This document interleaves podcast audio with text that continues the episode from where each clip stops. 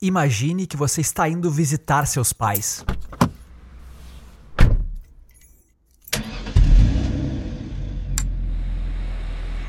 Você liga seu GPS e digita o endereço de destino. O GPS retorna o destino o mais rápido possível. Ao mesmo tempo, sua seguradora sugere outra rota, 15 minutos mais lenta, porém com 30% menos chance de acidentes. Antes de tomar uma decisão, a seguradora lhe avisa que ao escolher a rota sugerida por ela, você terá um desconto de 8% na franquia caso ocorra um acidente no percurso. Diante das duas opções, você opta por seguir a rota mais segura. E assim você segue o trajeto indicado. No meio dele, o noticiário avisa: Acidente com sete carros tumultua trânsito na Avenida Pará. Essa notícia... Você poderia estar naquele caminho, mas não. Está chegando na porta da casa dos seus pais. Você chegou ao seu destino. Bem-vindo ao futuro dos seguros.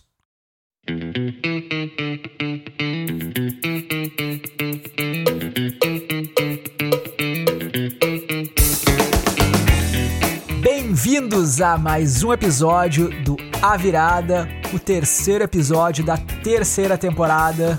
Né, Bruno? É isso aí, mais um episódio muito legal e um assunto que a gente discute há um tempo trazer para a virada e que finalmente a gente está gravando. Mas antes da gente falar qual é o assunto, eu vou começar já pedindo para vocês que são fãs do A Virada nos seguirem na sua plataforma de podcasts favorita. É só você clicar em subscribe, assinar, para ser avisado toda vez que a gente lançar um novo episódio. Então não deixa de fazer. E também nos acompanhe no Instagram, arroba Podcast, que a gente está compartilhando muito conteúdo bacana por lá. Agora sim, Bruno, agora sim. Vamos lá. Qual é o tema do episódio de hoje? O tema do episódio de hoje é sobre o futuro do mercado de seguros.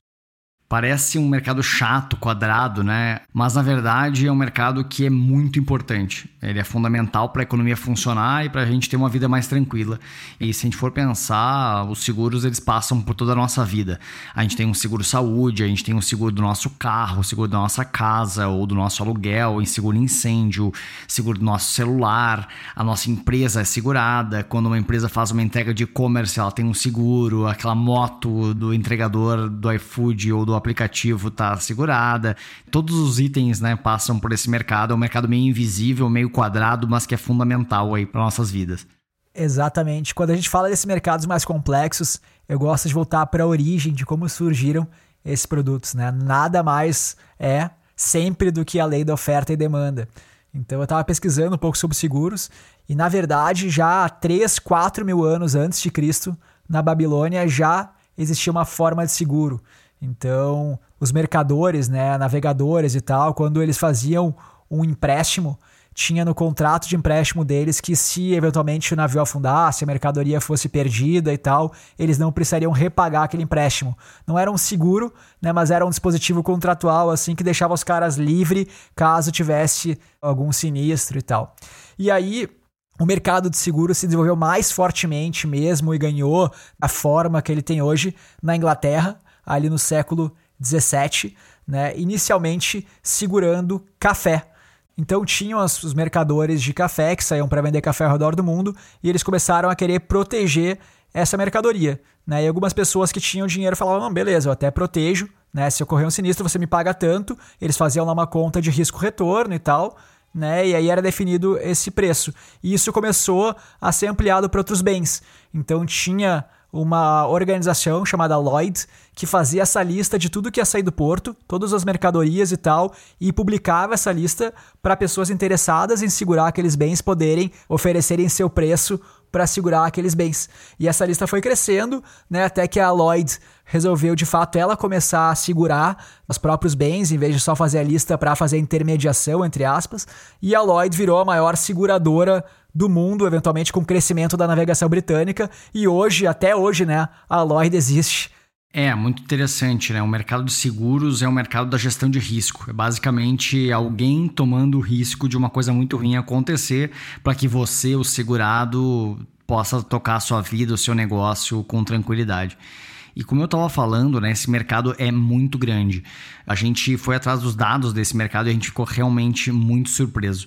O mercado total de seguros no mundo, ele chegou a quase 6 trilhões de dólares. Então é realmente um absurdo o que cresce esse mercado e o tamanho desse mercado e o quão onipresente ele está na vida de todo mundo. E se a gente olha só para o Brasil, ele é um mercado aí de 270 bilhões, então maior do que muitos dos mercados, mas ainda é muito pequeno perto do potencial. Então tem muita coisa para fazer. E mesmo assim, a gente tem grandes seguradoras no Brasil e a gente tem essas seguradoras agora começando a investir mais pesadamente na transformação digital, mas é uma cadeia e é um mercado que eu comecei a estudar um pouco mais faz alguns meses, quase um ano mais ou menos, que eu comecei a estudar um pouco mais por conta da oportunidade de investir em startups que estão fazendo essa transformação digital nesse mercado e realmente tem muitas oportunidades, é uma cadeia muito pouco digitalizada e com muita oportunidade de desintermediação, enfim, tem realmente um mar uh, de dinheiro esperando ali para empreendedores que querem transformar e melhorar a eficiência dessa cadeia. E quem já comprou um seguro já sentiu na pele essa ineficiência. E eu diria que mais do que na compra do seguro, é na hora que tem que usar, né? Na hora de receber o benefício, aí sim que a experiência fica mais complicada ainda, né? Exato, é, eu tive poucas experiências de ter que acionar o seguro. Acho que um dos mais emblemáticos foi um seguro viagem que eu tive que acionar por, por uma questão de perda de mala e tal. E, e foi uma dor de cabeça. E, enfim, fui reembolsado depois de 30 dias que eu voltei da viagem. Enfim, demorou bastante. Mas no fim conseguiram me reembolsar as roupas que eu tive que comprar lá, porque minha mala atrasou dois, três dias. Eu tive também uma experiência, cara, que foi bem difícil. Até a editora aí pode botar uma música de festa eu tava em Vegas, cara, e, e, tive, acho que uma espécie de, de síndrome do pânico, alguma coisa assim. É, e tive que ir pro hospital lá. Achei que eu fosse morrer a primeira vez, nunca tinha tido isso na vida. E aí tive que ir pro hospital. E aí no hospital perguntaram se eu tinha consumido álcool. Eu tava em Vegas, né? Óbvio que eu tinha consumido álcool em algum momento. sim, imagino. E aí, como eu respondi sim, eu tinha seguro de seguro viagem, né? Eu sempre faço quando eu viajo para fora, principalmente. E aí, como eu tinha consumido álcool, o seguro não queria pagar. E a conta de hospital americano, eu fui de ambulância e tal, achando que ia morrer, né? e, e, a conta veio, uma conta, sei lá, 10 mil dólares, né? É, é absurdo, né? O hospital nos Estados Unidos é muito caro. E o seguro não quis pagar, então foi toda uma complicação. Mas felizmente, aí, agradeço aos meus advogados aí que a gente conseguiu resolver a situação. Que bom, hein? Que bom, porque realmente a conta nos Estados Unidos é muito cara. É, é um absurdo mesmo. E eu morei lá e realmente é muito maluco, né? As pessoas têm que ter seguro e, e na verdade, agora tem o, né, tem o seguro público lá, porque senão as, tinha o caso de pessoas que não tinham seguro e elas realmente foram à falência porque elas tiveram uma conta médica muito alta. Então era, é um caso muito bizarro que acontecia, porque a saúde pública é praticamente inexistente. E para quem não sabe, o A Virada é uma produção da Super Player Company. Nós somos uma empresa que trabalha com o streaming de áudio, né, fazendo plataformas de streaming de música, fazendo conteúdos em áudio, como esse podcast e podcasts para as marcas. E um dos nossos clientes é o Startup Life, que é um podcast muito bacana que fala sobre conhecimentos que interessam para todo mundo que trabalha com inovação e tecnologia. Então os caras fazem entrevistas com empreendedores por trás de empresas que são referências em assuntos como vendas, marketing, assuntos legais, tecnologia, etc. E esses caras compartilham as boas práticas que eles aplicam lá. Então é muito válido para todo mundo que trabalha com esse assunto ou para quem simplesmente é interessado aí por inovação e tecnologia. Então, se você gosta desse assunto, não deixe de pesquisar Startup Life na sua plataforma de podcasts favorita e seguir os caras. A gente vai deixar também o link aqui na descrição desse episódio para facilitar para vocês. E quando a gente fala do futuro dos seguros, tem uma grande questão chave, que é uma mudança de paradigma da forma como os seguros funcionam hoje para como elas vão funcionar no futuro. Basicamente, hoje a lógica é de detectar e consertar, e a lógica futura vai ser de prever e prevenir. Parece um ponto pequeno, né? É só uma mudança, mas na verdade essa mudança significa uma mudança profunda na cadeia operacional das seguradoras, no modelo de negócio, na forma de cobrar. Então, de fato, isso afeta toda a cadeia. E essa mudança também traz um alinhamento muito maior entre os interesses do cliente e da seguradora. Todo mundo já falou que seguro é aquela única coisa que você paga e não quer usar. Então, hoje você paga e você não vê o valor do seu dinheiro. Se você não tiver um sinistro, você nunca vai ver, né? E que bom que você não teve que usar, mas a ideia é que você comece a pagar e a seguradora tenha ativamente te ajude a evitar o sinistro, a evitar uma doença e você veja valor no serviço que ela presta no dia a dia. Então, você consegue ver aquele dinheiro sair da conta, mas em compensação você consegue ver, né, o valor que ele está tirando no dia a dia e você tem muito interesse em ficar pagando aquilo por muito mais tempo. E para entender um pouco mais desse contexto, dessa mudança de paradigma, a gente falou com o Luciano Correia Snell, que é CEO da Icatu Seguros. A Icatu que é líder entre as seguradoras independentes do mercado, que são aquelas que não estão ligadas aos grandes bancos, e ele vai falar um pouco mais dessas perspectivas na visão dele. Olá, pessoal. Obrigado pela oportunidade. Eu sou o Luciano Snell, presidente da Icatu Seguros. Estou no grupo há 29 anos. Comecei minha carreira como estagiário no Banco Icatu e migrei depois para Icatu Seguros, que é uma seguradora 100% nacional, a maior seguradora independente do país e que esse ano completa 30 anos dedicados a trazer tranquilidade financeira e proteção para as pessoas. A Icatu é uma empresa especializada em que a gente chama de seguros de pessoas. Ela atua focada em seguros de vida, previdência, capitalização e investimentos. Olha, a indústria de seguros como um todo já vinha trabalhando incansavelmente para desmistificar os mitos sobre produtos e estimular uma cultura de proteção. Tivemos uma primeira grande oportunidade com as discussões sobre a reforma da Previdência, que, aliadas a uma vida cada vez mais longeva, fizeram da previdência privada um item de primeira necessidade.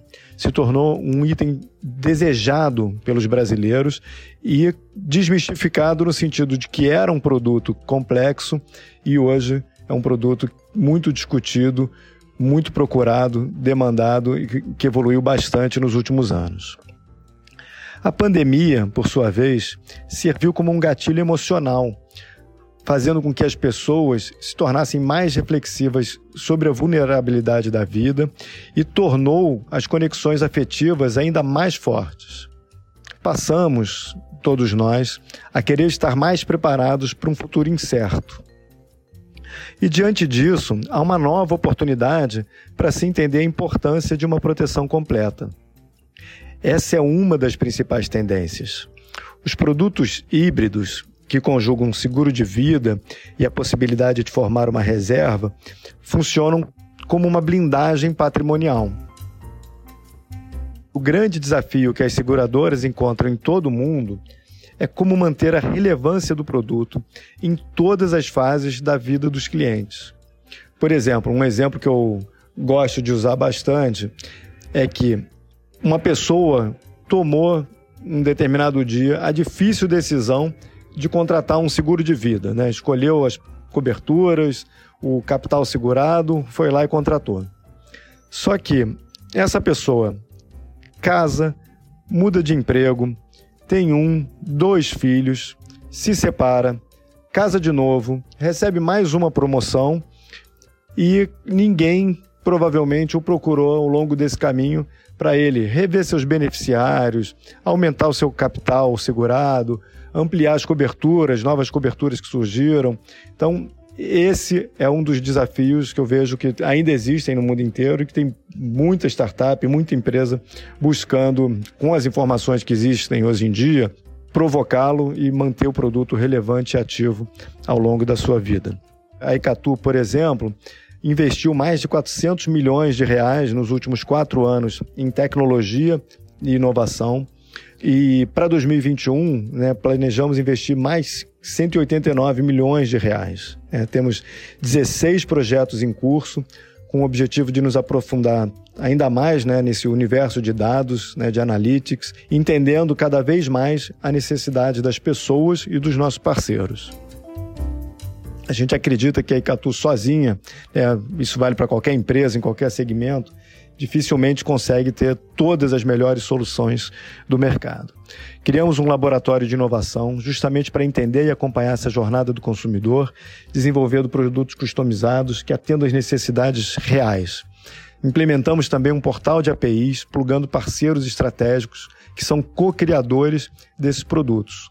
Né, qualquer startup pode entrar lá, se plugar né, nos nossos produtos e serviços e co-criar com a gente trazendo, através das nossas APIs, os nossos serviços para o seu app.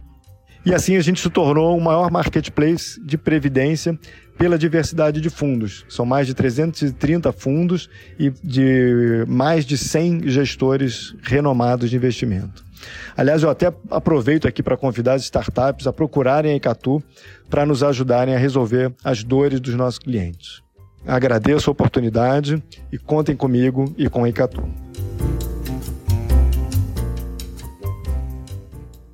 E quando a gente fala em previsão, a gente sempre acaba pensando em software, né? Como é que o software, como é que a tecnologia pode nos ajudar a fazer melhores previsões? Porque hoje o modelo de seguros ele é muito baseado na questão de risco, né? Ele, ele acaba muito baseado na questão de probabilidade do sinistro. Só que, como o Gustavo falou, a tendência é trabalhar na prevenção. Então eu consegui olhar os modelos, saber quem tem uma propensão maior de ter sinistro e atuar para que esse sinistro não aconteça e eu consiga atuar nessa probabilidade. Então, aí que a gente tem o uso de diversas tecnologias transversais, como Big Data e inteligência artificial, que a gente vai explorar um pouco mais nesse bloco. Perfeito, Bruno. E a gente vai listar aqui algumas tendências tecnológicas, e não só tecnológicas, também regulamentares, que podem afetar muito essa capacidade de previsão né, e prevenção que a gente falou ali atrás. Então, o primeiro ponto que eu queria falar é sobre esse aumento né, de uso de serviços digitais, né, essa criação de uma imensa base de dados sobre as pessoas, com a questão das leis de proteção de dados, como a LGPD. Eu acho que essa combinação ela tem um efeito poderosíssimo para as seguradoras. E aí vem uma ideia original do Gustavo, né, uma grande ideia, e vou aqui generosamente compartilhar com todos vocês. Hoje, a grande questão das leis de proteção de dados é da propriedade dos dados que o usuário gera para aquele usuário. Então, eu gero milhares de dados lá no iFood, por exemplo, né? E eu posso, se eu quiser, ser dono daqueles dados. E quando eu sou dono daqueles dados, eu posso também vender eles para quem eu quiser. Então hoje os empresários olham muito o lado da liability, né, dos problemas que elas geram, do nível de segurança que tem que se ter, mas eles não veem também esse possível ganho que eles podem ter à medida que eles podem solicitar para os usuários dados de outras plataformas em troca de algum benefício. E eu vejo na questão do seguro isso. Quando a gente fala de tentar fazer melhores modelos de previsão, por exemplo, de riscos à saúde, a gente quer saber, por exemplo, os hábitos alimentares da pessoa, os hábitos de exercício, os hábitos de sono, os hábitos de trabalho e etc. Né? Tudo isso faz com que a gente tenha uma maior propensão a desenvolver determinadas doenças. Eu poderia, por que não, pedir para o usuário me entregar o seu histórico do iFood para saber como é que ele está se alimentando, o seu histórico do Strava para saber como é que ele vem se exercitando, o seu histórico do iPhone ali que mede também a questão de sono e de outras ferramentas do, do pão de açúcar, por exemplo, para saber também como é que ele vem se alimentando fora os restaurantes, né, o que, que ele vem comprando no supermercado, o seu histórico do Waze também para saber se o cara tem andado muito de carro, por que ruas ele tem passado, se ele está andando em algum local perigoso, enfim, vários aplicativos ligados a atividades que podem me ajudar a prever se aquela pessoa tem algum risco. E a seguradora poderia usar isso sim para calcular melhor essa probabilidade de risco ou para ajudar a pessoa a se prevenir ou para precificar melhor os seus serviços para aquele determinado indivíduo. Essa ideia é muito interessante porque é uma reversão um pouco da ideia da LGPD que a gente olha muito pelo passivo, como o Gustavo falou, de ver, putz, eu vou ter, vou ter um passivo maior para controlar, para poder apagar esses dados e eles não serem vazados, mas na verdade essa ideia do Gustavo ela dá de novo o poder para quem é o dono do dado de decidir fazer o que ele quiser o que ela quiser com eles, inclusive vender eles ou ceder eles para ter um desconto em algum serviço. E as seguradoras eu acho que é o mais óbvio, né? E a gente tem outras tecnologias que acabam até deixando esse processo ainda mais preciso. Então a gente tem a internet das coisas, né, que é uma tecnologia que a gente sempre cita nos nossos episódios que é basicamente a conexão à internet e a geração de dados em tempo real de diversas coisas. Né? Então, hoje, a gente tem o Apple Watch, que está gerando dados biométricos de, de frequência cardíaca, de eletrocardiograma, inclusive agora. Tem até um oxímetro uh, embutido na nova versão do Apple Watch. Isso poderia, né, eu, como indivíduo, poderia decidir compartilhar com a minha seguradora de saúde, e aí ela ia monitorar e me ajudar a prevenir doenças, e com isso eu poderia ganhar um desconto na minha, na minha conta. Então, essa é, um, é uma questão muito interessante. Mas a gente pode ir, claro, ao extremo aqui, né? Daqui a pouco a seguradora pode criar um programa especial. Ah, olha, quem tiver esse seguro especial aqui vai ter que usar. Eu te dou um Apple Watch para você usar, você tem que usar tantas horas por dia. Eu te dou um monitor de glicose que você tem que usar e tal. E em troca você vai pagar um terço do valor do seguro, por exemplo. Então, acho que a gente vai ver diversas questões nesse sentido. Claro que tem a questão dos dados, que é o que a empresa vai fazer com esses dados uh, e para onde esses dados vão estar sendo compartilhados, enfim. Tem muitas questões éticas e, e, e morais por trás dessa questão, mas é realmente muito interessante olhando pelo lado da seguradora conseguir utilizar esses dados para o bem, né? É, e eu diria não só os wearables, né? Os wearables são parte de uma tendência da internet das coisas, né? Então você consegue também pegar daqui a pouco dados da minha própria geladeira, do meu próprio carro, das minhas lâmpadas para ver de fato o que, eu estou consumindo, como eu estou me deslocando, é, que horas eu estou indo dormir, eu estou acordando. Então você tem cada vez mais dispositivos conectados, gerando dados e novas informações, informações cada vez mais confiáveis, e essas informações podem ser cruzadas para ser mais confiáveis ainda. Então é uma revolução assim na geração de dados gigantesca. Mas isso traz um outro problema, né?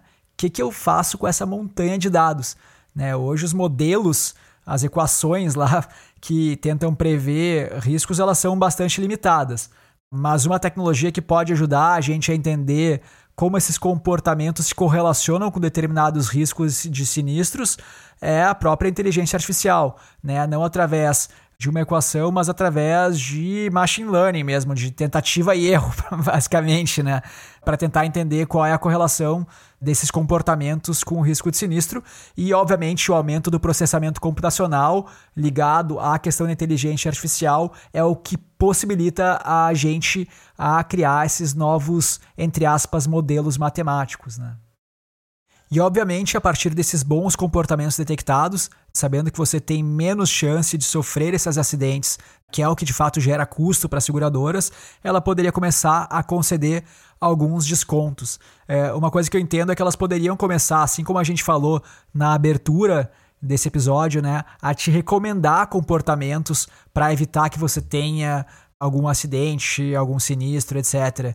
Então ela poderia ver que você está se alimentando mal ou que está faltando determinado nutriente nas suas refeições e te recomendar, ó, come essas coisas aqui. Ela poderia ver que você está se exercitando pouco, ou está fazendo muito exercício anaeróbico, mas tem que fazer mais exercício aeróbico e te recomendar alguns exercícios especializados. Então ela poderia começar a conversar com você ao longo do tempo para lhe oferecer dicas para evitar problemas de saúde, por exemplo, e ela poderia, obviamente, também, a partir desses mesmos dispositivos, detectar se você está cumprindo essas recomendações. E a partir do cumprimento dessas recomendações, dar descontos. Ó, se você fizer isso aqui, você ganha 5%. Se você fizer mais isso aqui, você ganha mais 5%. Né? E você vai acumulando descontos. Então, essa seria uma mudança gigantesca aí no modelo de negócio, né? E certamente as pessoas ficariam. Você gamificaria quase o processo de seguro, poderia ser bem legal como cliente também. É, acaba sendo quase um jogo ali, né? Realmente você ser mais saudável e, e ganhando descontos, enfim. Então é realmente super interessante. Eu já vi algumas empresas que trabalham nesse sentido, mas do lado da empresa. Então são aplicativos que incentivam os funcionários a fazerem atividades saudáveis e aí a empresa dá algum tipo de benefício, de, de pontos, etc. Exato. A gente está falando aqui de seguro de saúde, né? Mas poderia ser aplicado, por exemplo, a seguro incêndio também. Né, detectar problemas na sua fiação elétrica, etc, coisas que você pode melhorar nos seus hábitos para evitar que ocorra um incêndio também. Então assim, seguro é um mercado super amplo, né? A gente vai dar exemplos específicos. Acho que saúde é um que todo mundo entende, é fácil de, de porque todo mundo tem, né? Quase todo mundo tem. Então vai ser um dos principais exemplos. Mas um outro ponto aqui final que eu queria falar também, que obviamente vai impactar os modelos de negócio, é essa própria robotização, né? A gente já falou em episódios passados de carros autônomos, né? Que eu acho que é um exemplo de, de automação, de robotização. E certamente, à medida que as coisas vão sendo robotizadas, elas vão sendo mais precisas, né? Elas evitam aquelas falhas humanas. E isso faz com que né, o número de sinistros diminua. Então é de se imaginar que à medida que os carros estejam sendo pilotados por robôs conectados à internet, um carro conectado ao outro, esses carros conectados aos semáforos, etc., o número de acidentes de trânsito diminua, logo os seguros de carro devam diminuir e os seguros de vida também, porque querendo ou não, né, acidentes de trânsito são uma das coisas que mais matam pessoas ao redor do mundo. Então, tudo isso certamente vai impactar o modelo de negócio das seguradoras. E um outro impacto no modelo de negócio, além da robotização, é, por exemplo, modelos de negócio que são baseados no uso, né? Então tem um caso que começou a ser posto no mercado pela empresa Metromile, que é basicamente cobrar o seguro de carros ao invés de criar um modelo de risco baseado na cidade, no, no qual veículo, qual ano do veículo, acabou fazendo uma questão cobrando por quilômetros rodados, né? no caso dos Estados Unidos, milhas rodadas.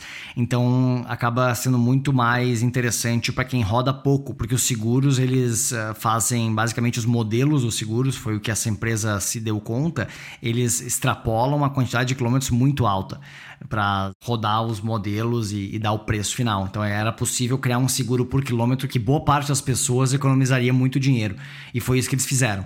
Então, boa parte das pessoas acabaram pagando menos e, e, uma, claro, e uma parte das pessoas que rodam bastante acabaram pagando mais, né? E talvez nem iam fechar seguros com eles. Então, basicamente, isso que foi, esse foi o modelo que eles ficaram e aí no fim eles vão ter pessoas que têm menos sinistros e tal, e aí o modelo é, é virtuoso, né? Uma outra tecnologia que pode ser usada para trabalhar nessa questão da prevenção, além das questões de hábitos, né, dos wearables e dos dados que a gente trouxe aqui, é olhar para mapeamento genético. Então a gente comentou no episódio sobre o futuro da saúde na primeira temporada, sobre a questão de como estão baratos e acessíveis os mapeamentos genéticos que dão acesso a várias informações interessantes sobre riscos e, e uma maior predisposição para ter algumas doenças através de alguns marcadores genéticos. E eu, inclusive, falei do meu caso, que fiz o, o teste do 23andMe, que é o maior site americano, o maior provedor americano desse serviço. Eu lembro que eu paguei, eh, era 200 dólares e eles estavam com uma promoção de 50% de desconto. Paguei 100 dólares para fazer o mapeamento genético que olha para a saúde e para a questão de ancestralidade, né? Qual é a sua árvore genealógica, de onde vêm seus ancestrais e tal. E inclusive já tem alguns competidores aqui no Brasil fazendo esse trabalho, cobrando cerca de, de 500 reais, começando, os planos começam em 500 reais, mais perto de mil reais. E é bem interessante como está caindo rapidamente o valor desses serviços e eventualmente esse é um outro dado. Claro que aí a coisa vai para um lado muito mais ficção científica e Black Mirror, mas eu, eu poderia compartilhar esses dados, clicar com um botão ali, compartilhar com a minha seguradora de saúde e aí eles saberem que eu tenho um risco maior de, por exemplo, sei lá, ter um câncer de um tipo tal e aí talvez vai aumentar a minha conta, né? Então é uma coisa meio maluca, né? Ou, ou se a gente pensar uma coisa até do outro lado, né? Talvez a seguradora para planos de saúde saúde mais caros, ela vai exigir que as pessoas façam o mapeamento genético para saber quanto cobrar, né? Então, realmente a coisa vai para um lado bem sinistro e que levanta questões éticas bem complexas, porque a pessoa não, não é a partir de hábitos bons ou ruins, né? A pessoa não escolheu nascer com aquela predisposição, então é, é realmente bem complexo. Exatamente, né? Infelizmente, por mais que a gente se cuide, a grande parte da nossa probabilidade de desenvolver determinada doença tá no nosso código genético, ou, na verdade, felizmente, para aqueles vida loucas, né? Aquelas, aquelas pessoas que não se cuidam, felizmente para elas tá no seu código genético. Mas com certeza, né? Acho que quando a gente fala de conceder desconto, que não parece uma coisa tão ruim, né? Na verdade é tudo relativo, né? A gente tá falando de cobrar mais caro, talvez de quem não tem, entre aspas, bons genes, né? É aquele negócio da minha entrada, né? é o cara que paga a minha entrada, os outros que pagam mais caro, né? O dobro do preço. Então, é, certamente a gente sabe como é que é a regulação desse mercado, e isso seria muito difícil de passar, né? Mas no mundo conectado, onde as pessoas se organizam pela internet, vídeo as redes sociais, é possível que as próprias pessoas se organizem para criarem planos de pessoas saudáveis. Então, né, eu ouvi um especialista que fala de futuro e tal falando sobre esse assunto, achei bem interessante. Também meio Black Mirror, mas a criação de clubes independentes de seguro. Ou seja, eu e o Bruno mapeamos nossos genes, a gente viu que a gente tem genes muito bons, baixa probabilidade de desenvolver doenças, a gente se exercita todo dia de manhã, come bem, dorme 8 horas por dia, etc. A gente se cuida bastante e a gente fala, Bruno, vamos fazer um clube de seguro aqui e nós nos seguramos e vamos trazer só gente que também seja super aí disciplinado e tenha bons genes e tal, porque, querendo ou não, a gente sabe que no, no, seguro atual as pessoas mais saudáveis acabam pagando a conta das menos saudáveis, né? Essa é a lógica toda ali do seguro. Então, isso poderia ser possível, seria uma organização independente, auto-organizada, mas, de novo, tem, embora talvez fuja da regulação, tem as questões éticas também, né, de, desses clubes de pessoas saudáveis. O que, que acontece se o Bruno começar a chutar o balde, eventualmente, aí separa da esposa, começa a tomar todas, a sai, vai só de bar em bar. é, não sei lá, comiu, ah, a semana você pediu muito delivery, comeu muito junk food, aí já vem o cartão amarelo do clube ali. O cara tá na bad e ainda é expulso do, do seguro.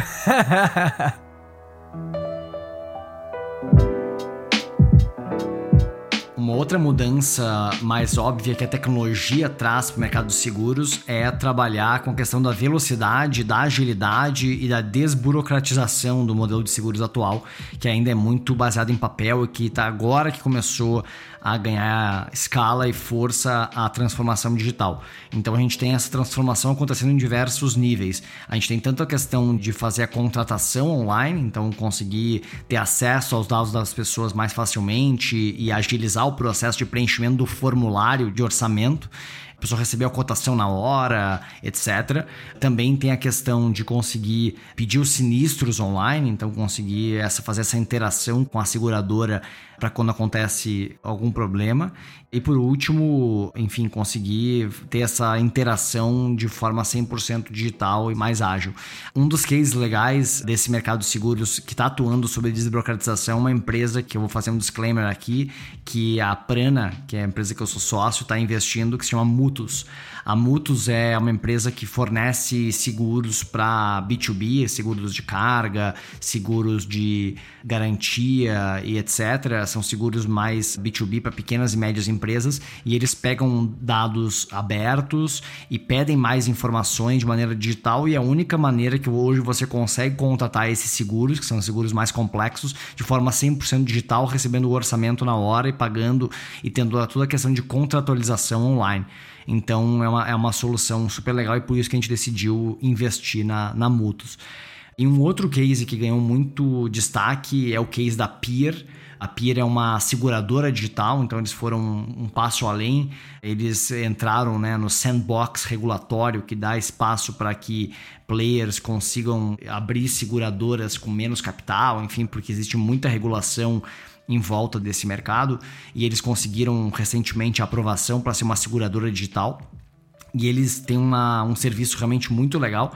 Eu até fui cliente da, da Pier, do seguro do celular, que foi o produto que eles começaram lançando no mercado, e é realmente muito, muito fácil de contratar, muito claro, muito objetivo. Eu contratei 100% online e, e na hora de cancelar também foi muito rápido. Eu acabei cancelando por causa da pandemia. Eu acabei mudando meus hábitos, né? Fiquei em casa, como boa parte das pessoas, e, e aí acabei cancelando o seguro. E um outro player que entrou recentemente no mercado de seguros, que é um player bem conhecido sobre como ele aborda né, novos produtos, é o Nubank. Eles recentemente lançaram um seguro de vida que você pode contratar pelo aplicativo. Basicamente, com alguns cliques, com pouquíssimas informações, você consegue contratar. E a partir de 8, 9 reais por mês você já tem acesso a esse produto. É bem interessante o jeito que eles fizeram ali, a experiência e, e vamos ver aí o Nubank entrando cada vez em mais modalidades de serviços financeiros, né? Agora é começando a entrar em seguros e, e em investimentos em breve.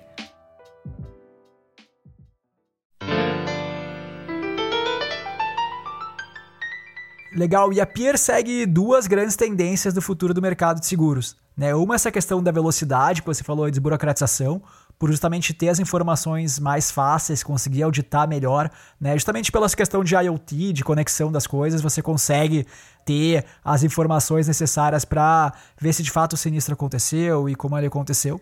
A Pierre, no site deles, diz que o reembolso mais rápido que eles pagaram foi em 38 segundos após ocorrer o sinistro.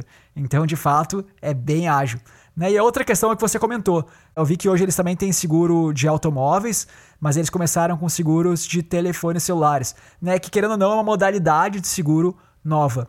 E a tendência é que surjam cada vez mais modalidades novas. Se a gente for olhar para hoje, as pessoas têm mais ou menos todos os mesmos seguros. Então, tem um seguro, um plano de saúde, né, um seguro de saúde, uh, tem um seguro de, de carro, se ela tem carro, uh, algumas têm seguro de vida, e geralmente é isso. Mas as pessoas têm hábitos muito diferentes, têm gostos, têm hobbies distintos e tal. Então a, a, previsão é que os seguros sejam bastante específicos e personalizados. Então, se eu velejo, eu vou ter um seguro do barco. Se eu ando muito de bicicleta, talvez eu tenha um seguro para evitar alguma coisa com relação à minha bicicleta, algum acidente naquele trajeto que eu faço, etc. Assim, tenha, tenha produtos bastante específicos para hábitos distintos.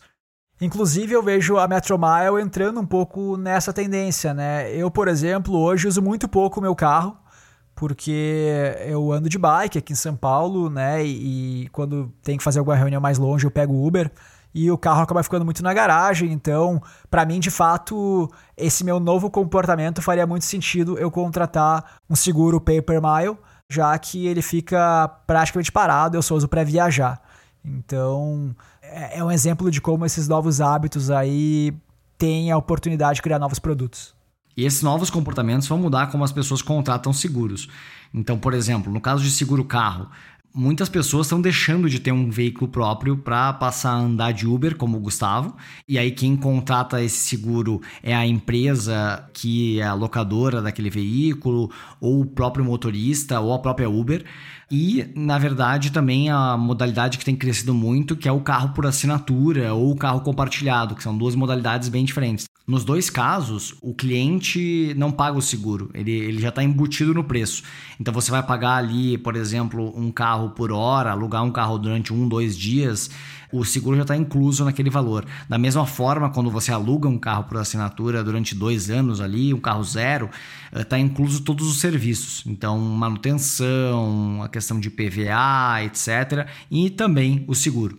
Então, na verdade, a, a experiência de comprar o seguro carro está mudando porque os comportamentos das pessoas estão mudando também. Pelo que eu estava estudando também, existe a possibilidade, assim quando você aluga um carro, você escolhe se quer pagar o seguro e que tipo de seguro você vai pagar, e tem uma lista gigante lá de seguros que de fato aumentam bastante o valor do aluguel do carro. Nesses carros compartilhados, você tem a opção de incluir o seguro na sua viagem.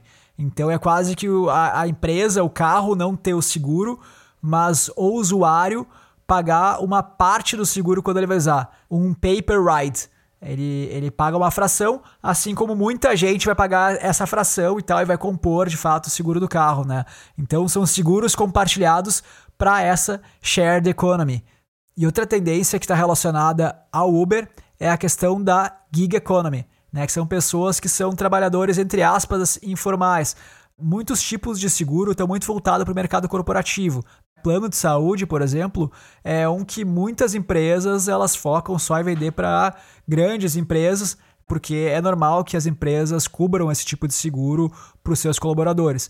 Mas cada vez mais pessoas não têm um trabalho formal, não têm empregador, né? Trabalham como Uber, trabalham como entregador do iFood, ou mesmo vendendo coisas no Mercado Livre, né? Tem uma série de opções hoje de trabalhos que não são empregos formais. Inclusive, né, nos Estados Unidos, estima-se que 40% das pessoas tenham aí alguma relação com a gig economy e que em países emergentes, aí como Brasil e Indonésia, esse percentual tende a ser ainda maior, justamente pela informalidade do nosso mercado. Obviamente, esses 40% não são pessoas que apenas fazem esses trabalhos informais, mas tem relação com ele. Mas certamente existe um percentual grande também que vive disso. E esses caras precisam de seguros.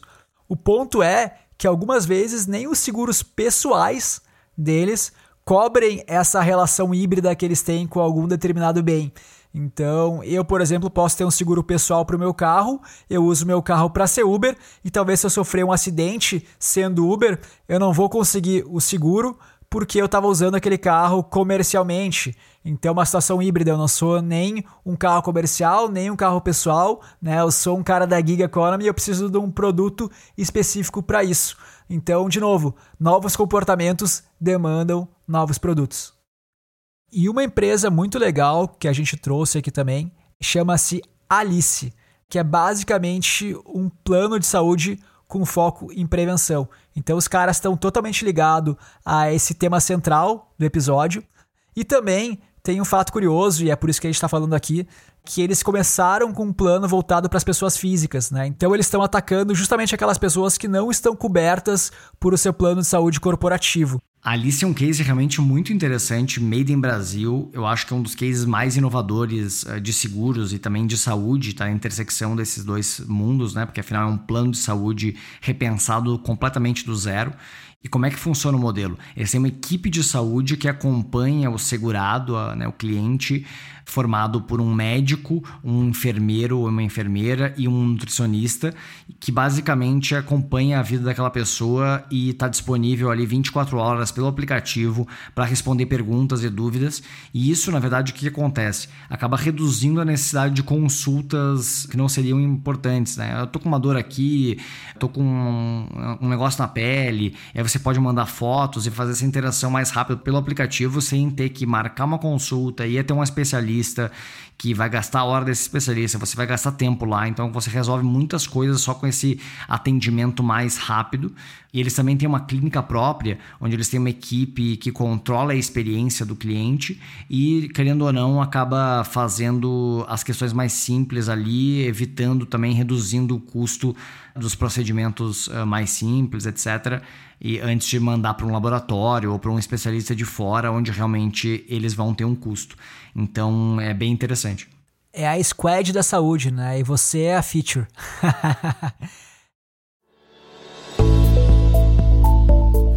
Essas novas tecnologias, como Big Data, IoT, wearables, inteligência artificial, etc., têm o potencial de transformar profundamente o mercado de seguros assim como as exigências do consumidor moderno, que não quer mais ficar pagando por uma coisa que não utiliza, é quer conseguir ver valor naquilo que paga e ter respostas mais rápidas, mais instantâneas e que ajudem ele a viver melhor. A combinação desses dois fatores cria oportunidades imensas para novos entrantes no processo de um mercado, como a gente falou, gigantesco, de centenas de bilhões de reais no Brasil e de trilhões de dólares no mundo.